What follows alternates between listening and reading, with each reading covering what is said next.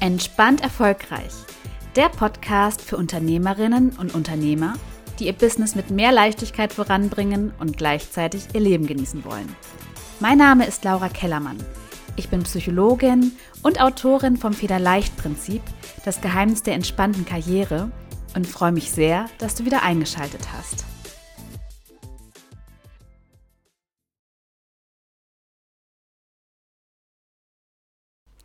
Hallo und herzlich willkommen zu einer neuen Podcast-Folge. Ich freue mich total, dass du wieder eingeschaltet hast und hoffe, dass du bisher eine gute Woche hattest.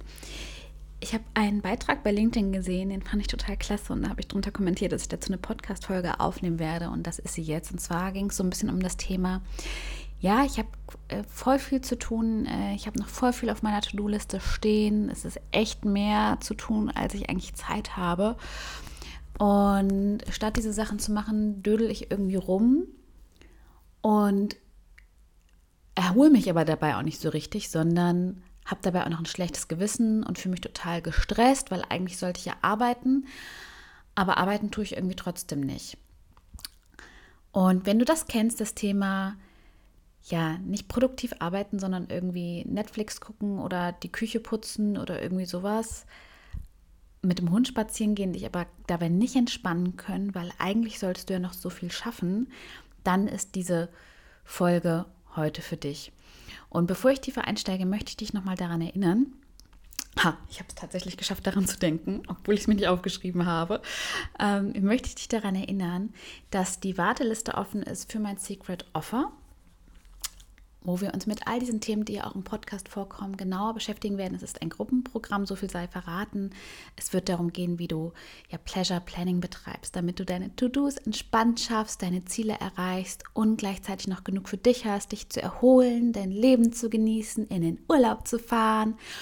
Und wir werden auch tiefer eintauchen ähm, in die ganzen Themen rund um das richtige Mindset, um mit Gelassenheit, Vertrauen und Leichtigkeit und einer gewissen spielerischen Haltung auch dein Business voranzubringen, cool zu bleiben, wenn mal was schief geht, im Vertrauen zu bleiben.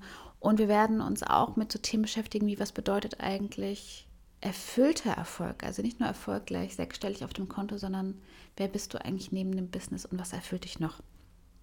Also, wenn du dich noch nicht eingetragen hast, mach das unbedingt. Und wenn du jetzt schon weißt, dass du das Gruppe nicht so deins ist und dass du lieber im 1 zu 1 arbeiten möchtest, hier die Reminder, meine Preise steigen zum 24.02., also das ist der erste Tag, wo sie erhöht sind, buch dir jetzt noch dein kostenloses Vorgespräch und wir sprechen und wir schauen, welches Paket zu dir passt, damit du dein Business mit mehr Leichtigkeit voranbringst und gleichzeitig dein Leben genießt. So, jetzt tauchen wir mal in das Thema ein. Ich kenne es auch von meinen Kunden sehr gut. Eine Kundin hat auch neulich genau darüber geschrieben, mir eine Nachricht. Und meistens finden sich also wenn du das kennst, findest du dich wahrscheinlich in, in zwei verschiedenen Varianten wieder. Also entweder arbeitest du bis zum Umfallen, du arbeitest also so krass und so viel an deinen To-Dos, bis du einfach quasi gefühlt fast umkippst, weil du einfach so erledigt bist. Und dann äh, fällst du abends nur noch platt ins Bett oder äh, also die einen fallen platt ins Bett und können dann gar nicht mehr schlafen. Äh, platt ins Bett und fallen direkt ein, so fallen direkt ein, schlafen direkt ein. Die anderen können und wachen dann aber auch häufig auf nachts ähm, und können nicht durchschlafen und die anderen liegen halt einfach wie angezündet, wie angeknipst abends dann im Bett und können nicht schlafen, weil sie so angespannt sind, weil die Gedanken so rattern. Das ist so die eine Variante. Die andere Seite der Medaille ist, dass einige dann auch, auch, auch, manchmal einfach krasse Motivationstiefs erleben und sich auf einmal nicht mehr aufraffen können, weil sie halt nicht von sich kennen, weil sie eher dazu neigen, zu arbeiten bis zum Umfallen und dann merken, boah, ich habe so viel auf dem Zettel, ich bin aber auf einmal krass unmotiviert und dödel dann an irgendwelchen Sachen rum äh, oder scrolle durch LinkedIn, spiel Candy Crush, putz das Bad. Also machst schon noch irgendwas, um dich beschäftigt zu halten, weil einfach nur entspannen geht halt gar nicht. Und dabei hast du aber die ganze Zeit ein schlechtes Gewissen, weil du ja weißt, was du eigentlich tun solltest. Und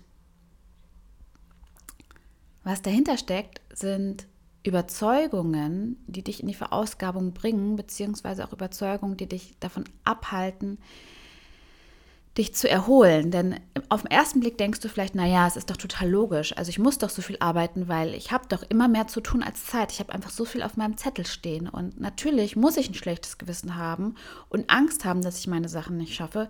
Weil, hallo Laura, da steht so viel auf meinem Zettel. Ich habe so viel zu tun. Meine Angst ist total berechtigt. Und sage ich, aha, ist ja interessant. Und dann lass uns doch mal genauer hinschauen, warum hast du denn immer mehr zu tun als Zeit? Hm. Stichwort Grenzen setzen. Dir selbst, aber auch anderen, deinen Mitarbeitern, deiner Community, deinen Kunden. Na, wer kennt ja so das Gefühl, ich muss 24/7 für meine Kunden erreichbar sein? Wer kennt hier das Gefühl, ich muss meine, ich muss alle E-Mails sofort beantworten, die ich bekomme? Wer spielt hier Feuerwehr permanent? Ist abrufbereit? Hüpft deswegen von einer Aufgabe zur nächsten. Perfektionismus. Stundenlang an Aufgaben sitzen, weil es geht noch besser, es geht noch besser, es geht noch besser, es geht noch besser und kein Ende finden. Also dann nochmal die Frage, warum hast du immer mehr zu tun als Zeit? Manchmal ist es auch so ein Planungsthema. Viele arbeiten von einer To-Do-Liste und haben gar keine Vorstellung davon, wie viel Zeit das alles eigentlich in Anspruch nimmt und haben auch gar nicht auf dem Schirm, was sie außerhalb der To-Do-Liste auch noch nur mal kurz nebenher machen. Also da die spannende Frage, warum hast du eigentlich immer mehr zu tun als Zeit? Und ist das wirklich wahr oder ist das nicht vielleicht sogar auch so ein, geht das nicht auch sogar in Richtung toxische Produktivität? Weil ich habe auch mal, ich frage auch immer gerne meine Kunden, wenn ich dir jetzt alle Aufgaben wegnehme, Kannst du dich denn dann entspannen, wenn ich dir die alle wegnehme und die sind erledigt? Oder suchst du dir dann neue? Und dann sagen wirklich viele, nee, dann suche ich mir neue. Dann halte ich mich beschäftigt. Okay, spannend. Also dann geht es vielleicht gar nicht unbedingt immer darum zu sagen, okay, ich habe immer mehr zu tun als Zeit, sondern darum, warum halte ich mich eigentlich die ganze Zeit so beschäftigt? Warum muss ich eigentlich 24-7 aktiv sein? Warum muss ich eigentlich immer leisten, leisten, leisten? Mhm. Und dann ist so die nächste Frage, weil ne, das Thema ist ja nicht produktiv arbeiten, aber sich auch nicht entspannen. Diese Motivationslosigkeit, um das mal kurz vorwegzunehmen, ist oftmals durch eine Erschöpfung begründet. Man ist einfach erschöpft, man hat die eigenen Bedürfnisse die ganze Zeit hinten angestellt, weil man im Funktionsmodus war, Verabredung abgesagt. Ähm, Reverse Bedtime Procrastination, also dieses ähm, das ins Bett gehen hinauszögern. Man muss noch Sachen abarbeiten. Mittagspause ausfallen lassen. Ein Termin, ein To-Do nach dem anderen, ohne Pause. Beim Mittagessen noch parallel E-Mails beantworten. Ne? Also und dann irgendwann an den Punkt zu kommen, dass man erschöpft ist. Und viele haben aber auch so ein also viele nehmen diese Erschöpfung gar nicht so wahr, sondern merken einfach nur auf einmal ist die Motivation einfach weg. So, und dann kommt, ja, aber ich habe ja keine Zeit, um Pausen zu machen. Ich habe so viel zu tun. Und dann sage ich, okay, aber wenn jetzt ein super cooles, spannendes Projekt kommt, was dir richtig viel Kohle bringt, na, hast du dann die Zeit dafür? ja oder ja? Okay, dann würdest du das Projekt machen. Das kriegst du irgendwie unter. Also frage ich dich, hast du wirklich keine Zeit? Oder ist es eher eine Frage von Priorisierung und eher eine Frage von, ich Pause machen fühlt sich aber unsicher an. Und deswegen mache ich es nicht. Also auch, welche Vorteile hat es, durchzuarbeiten? Welche negativen Konsequenzen, außer ich schaffe nicht meine To-Dos, fürchtest du, wenn du Pause machst? Bist du es vielleicht auch nicht gewohnt, weil du es gewohnt warst, immer angetrieben zu werden, weil du in deiner Kindheit gelernt hast, leisten, leisten, leisten, dafür werde ich belohnt. Oder wenn ich richtig viel leiste, dann kriege ich zumindest nichts auf den Deckel. Wurden dir immer Aufgaben übergeben, übertragen. Musstest du als Kind Verantwortung übernehmen, ganz viel für Geschwister, musstest du im Haushalt mithelfen. Hattest du, auch super spannend, sehr, sehr oft, hattest du ein Familienmitglied, das sehr kritisch mit dir war oder das mh, hm, vielleicht auch selber eine Depression hatte, schnell überfordert war, ängstlich war. Ganz, ganz oft bei meinen Kunden. Und dann frage ich dich, ist es wirklich wahr, dass alles zusammenbricht, wenn du jetzt mal eine Pause machst? Oder fühlt es sich halt einfach nur ungewohnt und gefährlich an, weil du es nie machst und weil dann ja dein innerer Kritiker wach wird und du willst den inneren Kritiker vermeiden? Und geht es dann nicht eher darum, sich zu fragen, wie kann ich diese selbstkritische Stimme bändigen? Wie kann ich liebevoller mit mir umgehen und nicht darum, wie kann ich alle To-Dos wegschaffen, wenn ich doch selber dafür sorge, dass ich immer mehr To-Dos habe, wenn es doch ein Fass ohne Boden ist, gegen das ich anarbeite. Ich frage dich, glaubst du wirklich, dass du an den Punkt kommst, wo du all deine To-Dos schaffst? Oder geht es nicht eher darum zu sagen, ich muss lernen, damit umzugehen, dass ich halt nicht immer alles schaffe und ich darf lernen, mit dem Gefühl umzugehen. Ich darf lernen, mit dieser inneren Stimme umzugehen. Und dann bist du motivationslos, weil du dich eigentlich schon wieder überarbeitet hast, was du nicht so richtig wahrnimmst, weil deine innere Stimme dir sagt, du musst dich ja nur noch mehr zusammenreißen, weil wenn du dich nur noch ein bisschen mehr zusammenreißt und nur noch ein bisschen mehr anstrengst, dann schaffst du auch all deine To-Dos. Und in deinem Kopf gibt es gar nicht die Variante, ich bin erschöpft, weil ich mich überarbeitet habe. Also irgendwie schon, aber so richtig annehmen kannst du es nicht und dann dödelst du da halt irgendwie rum. Und dann ist das nicht erholsam, weil dein innerer Kritiker sagt, wir sollten aber noch. Denk noch mal daran. Wir müssen noch das Seminar vorbereiten. Wir sollten noch den Artikel schreiben. Wir müssen noch dem Kunden antworten. Wir müssen noch dies, wir müssen noch das. Das Badezimmer müssen wir auch noch putzen. Das Geschenk für Oma haben wir noch nicht gekauft. Und dann kreisen deine Gedanken die ganze Zeit darum, was du tun solltest. Und um mal dieses Bild dir zu präsentieren. Du kannst am geilsten Karibikstrand der Welt liegen. Mit diesen Gedanken wirst du es nicht genießen und dich nicht erholen, sondern du bist einfach genauso fertig, als wenn du gearbeitet hättest. Und was so wichtig ist, wo kein Weg dran vorbeiführt, ist, da an den eigenen Einstellungen und Überzeugungen zu arbeiten, da mal genauer hinzugucken. Denn für viele ist das einfach so normal, weil sie es nicht anders kennen, weil sie das 30, 40, 50, 20 Jahre lang schon so machen und denken, das ist normal. Weil es ja auch vielen in unserer Gesellschaft so geht und weil es vielen geht, halten es halt viele für normal und dass es nicht anders geht. Aber ich kann dir sagen, es geht anders. Ist das leicht? Nö.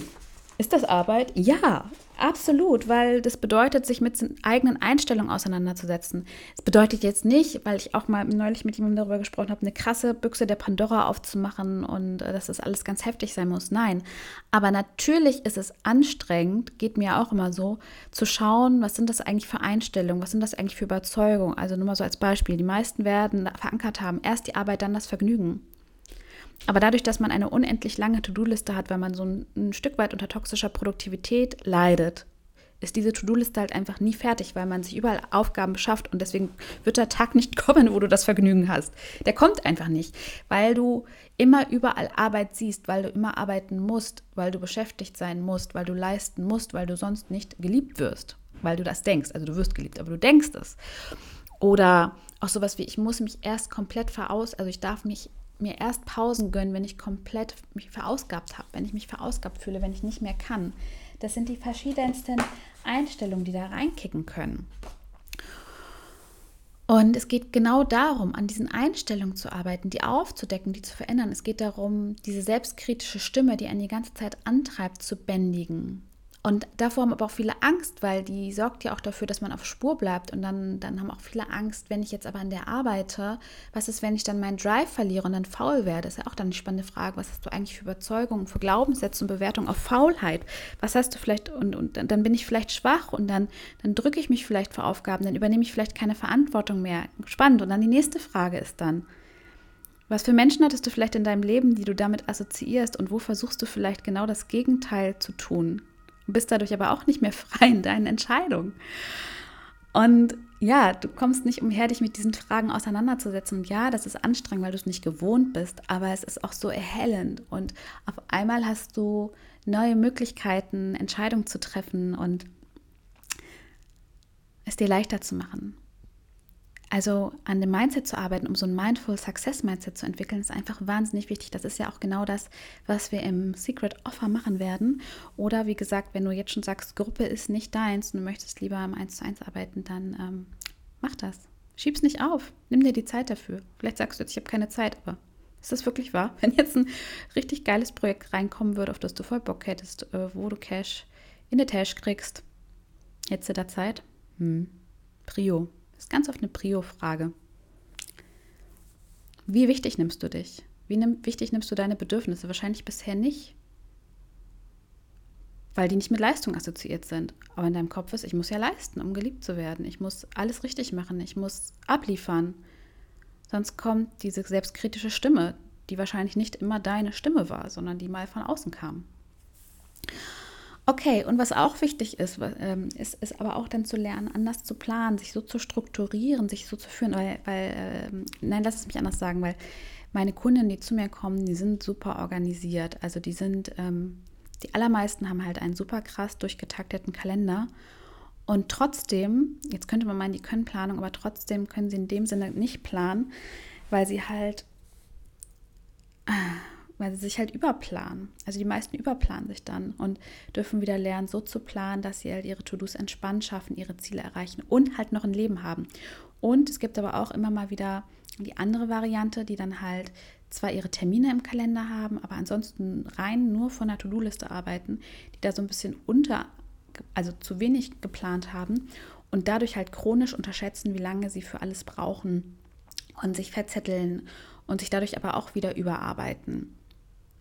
Deswegen auch dieses Pleasure Planning ist halt auch so wichtig, um so eine, um so eine, so eine Struktur zu entwickeln, in der du dann flowen kannst, die dir dient, die dich trägt, die dir hilft, äh, Bewusstsein dafür zu entwickeln, was tust du eigentlich den ganzen Tag. Wo verarschst du dich gerade? Wo überarbeitest du dich gerade wieder? Wo bist du gerade wieder zu streng? Wie lange brauchst du wirklich? So ein bisschen, es geht da nicht darum, sich so zu überoptimieren, sondern es geht eher darum, so ein Bewusstsein zu entwickeln, um dann immer mehr sich so zu führen, also wie so ein Selbstführungstool zu betrachten, das einen dazu, das einem verhilft, seine Ziele zu verfolgen, seine To-Dos zu schaffen, aber mit einer Leichtigkeit und mit Spaß und nicht oh, mit, mit so viel Druck und mit so viel Anstrengung und mit so viel Überarbeitung und mit so viel Energielosigkeit und mit so viel Zwang auch. Das ist aber vielen dann auch so ein Arbeitszwang. Ja, wenn du dich für diese Themen interessierst, lade ich dich ganz, ganz herzlich ein. Wenn du da tiefer einsteigen willst und jetzt schon gemerkt hast, boah, ich erkenne mich irgendwie in diesen ganzen Themen so wieder, lade ich dich ganz herzlich ein, dich unbedingt in die Warteliste für mein Secret Offer einzutragen. Denn du profitierst von einem Spezial-Wartelistenpreis. Den gibt es auch wirklich nur auf der Warteliste und bekommst Early Access, was auch wichtig ist, weil es gibt nur begrenzt Plätze und ich bin ganz begeistert. Das haben sich echt auch schon voll viele auf die Liste eingetragen. Damit habe ich gar nicht gerechnet. Ich habe sowas ja mit so einer Warteliste noch nie gemacht. Aber es zeigt mir einfach auch, dieses Thema hat ähm, eine hohe Relevanz.